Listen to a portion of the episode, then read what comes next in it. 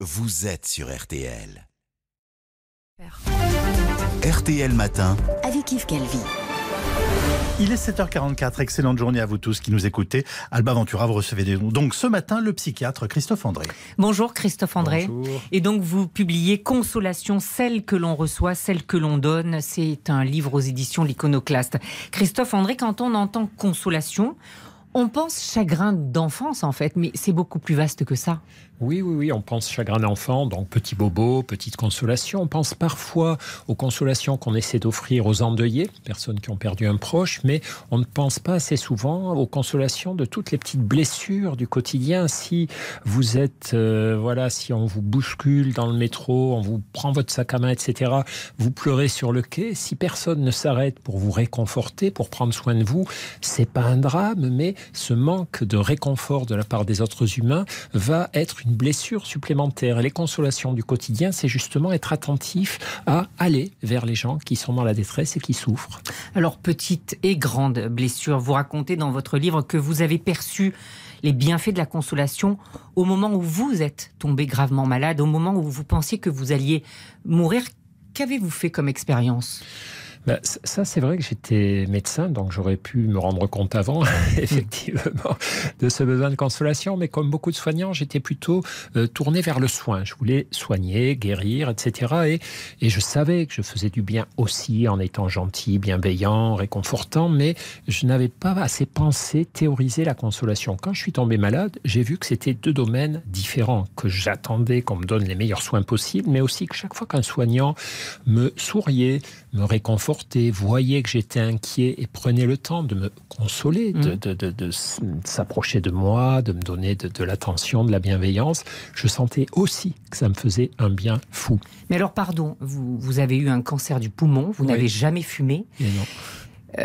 Il a dû y avoir une euh, sidération, une incompréhension. Est-ce que la consolation peut venir euh, apaiser ça?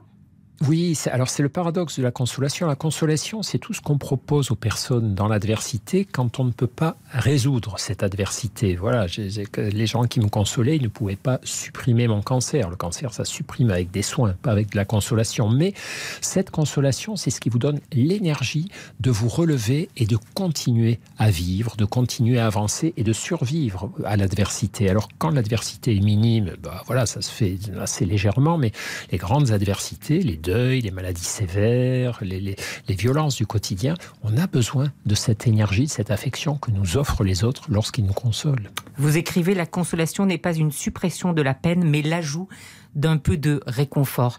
Christophe André, tout peut être consolé, vraiment toutes les peines. Alors, tout doit être consolé. En tout cas, on doit offrir la consolation. Par contre, il y a des choses dont on reste inconsolable à vie. Les parents qui perdent un enfant vous disent tous, je, voilà, c'est gentil, tout le monde m'a aidé, mais une part de moi est morte avec mon enfant, une part de moi restera inconsolable. Ce qu'on cherche dans la consolation, c'est recréer un lien avec l'envie de vivre, avec le monde qui nous entoure, avec les autres, et donc que toute la personne ne soit pas inconsolable. Cette part inconsolable, elle restera dans les fracas. On peut rester inconsolable. Vous, vous publiez d'ailleurs dans votre livre la lettre d'une maman qui a perdu euh, sa fille au Bataclan.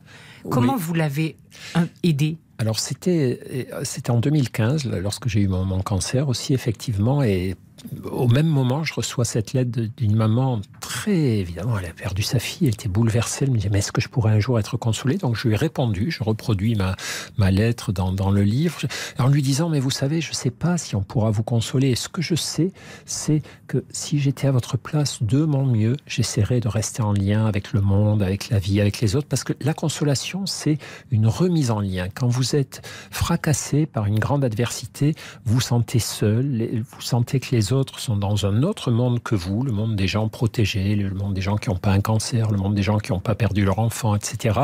Vous, la vie ne vous intéresse plus et donc la consolation, c'est ce qui va vous aider à vous remettre en lien tout doucement, progressivement. C'est pas quelque chose qui va supprimer votre peine, mais qui va à- associé à votre peine l'idée qu'il est possible de continuer à vivre et que peut-être un jour le bonheur reviendra. Tout le monde peut consoler? Tout le monde peut consoler, j'allais dire tout le monde doit consoler. Il ne faut pas laisser les gens souffrir tout seuls. Et on a très peur de consoler parce qu'on a peur de mal faire, on a peur de blesser, on a peur d'aggraver encore. Et ce qu'il faut rappeler, c'est que la consolation, c'est un truc simple. On, on s'approche doucement, on propose sa présence, on offre son affection et on se tait. On regarde de quoi la personne a besoin. Et parfois, elle a juste besoin qu'on lui dise Allez, viens, on va se balader, on va marcher un petit peu. Est-ce que l'on dit ce qu'on pense?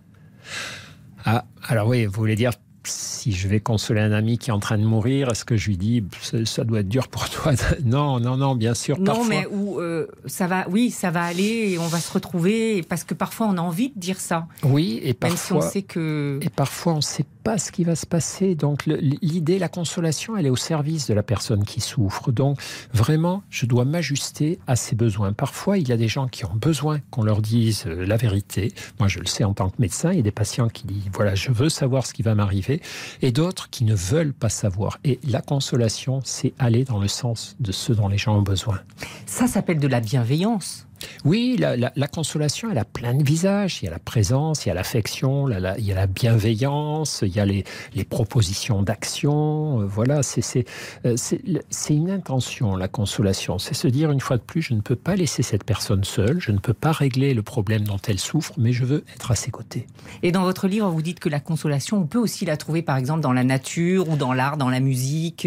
Oui, la consolation idéale, c'est celle qui commence par nous être offerte par les autres, mais après, après, on va s'auto-consoler. C'est-à-dire, on va se dire, bon, ne reste pas à ruminer, à ressasser, sors, va marcher, regarde le ciel, regarde ces chiens qui courent, ces enfants qui rient, lis, écoute de la musique. Donc, toutes ces micro-consolations s'ajoutent comme ça à celles qu'on a reçues des autres. Christophe André, cette période de pandémie de Covid euh, depuis deux ans, elle réclame davantage de consolation. Vous, vous avez dû le constater, vous Oui, forcément. oui. Bah, c'est une période désolante. Alors, il y a certainement eu pire dans l'histoire de l'humanité, mais il y a une espèce de lassitude, de frustration, d'usure qui appelle les consolations. Mais ces consolations, elles n'ont pas à nous venir, voilà, des hautes sphères politiques, etc. C'est pas le boulot des politiques de consoler. Elles ont à, à être des interconsolations. Nous avons à prendre soin les uns des autres, à être attentifs aux voisins qui commencent à déprimer parce que c'est un étudiant, il peut pas aller en fac, une personne âgée qui, qui est trop fragile pour multiplier les contacts sociaux.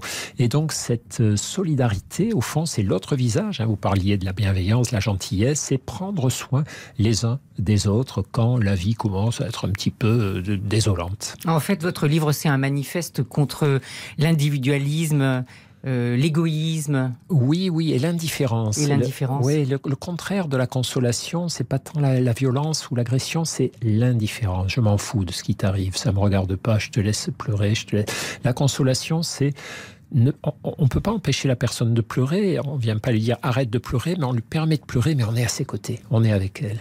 Mais, mais comment on console une société aussi divisée, crispée, qui se lance des messages de haine sur, sur les réseaux sociaux?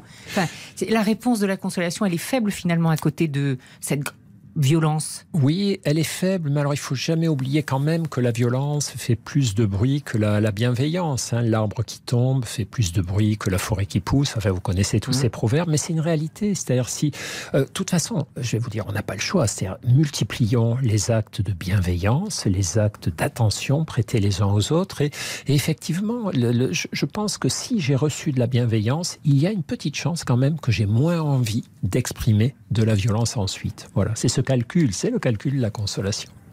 Et il ne faut pas oublier de sourire. C'est ce que vous dites.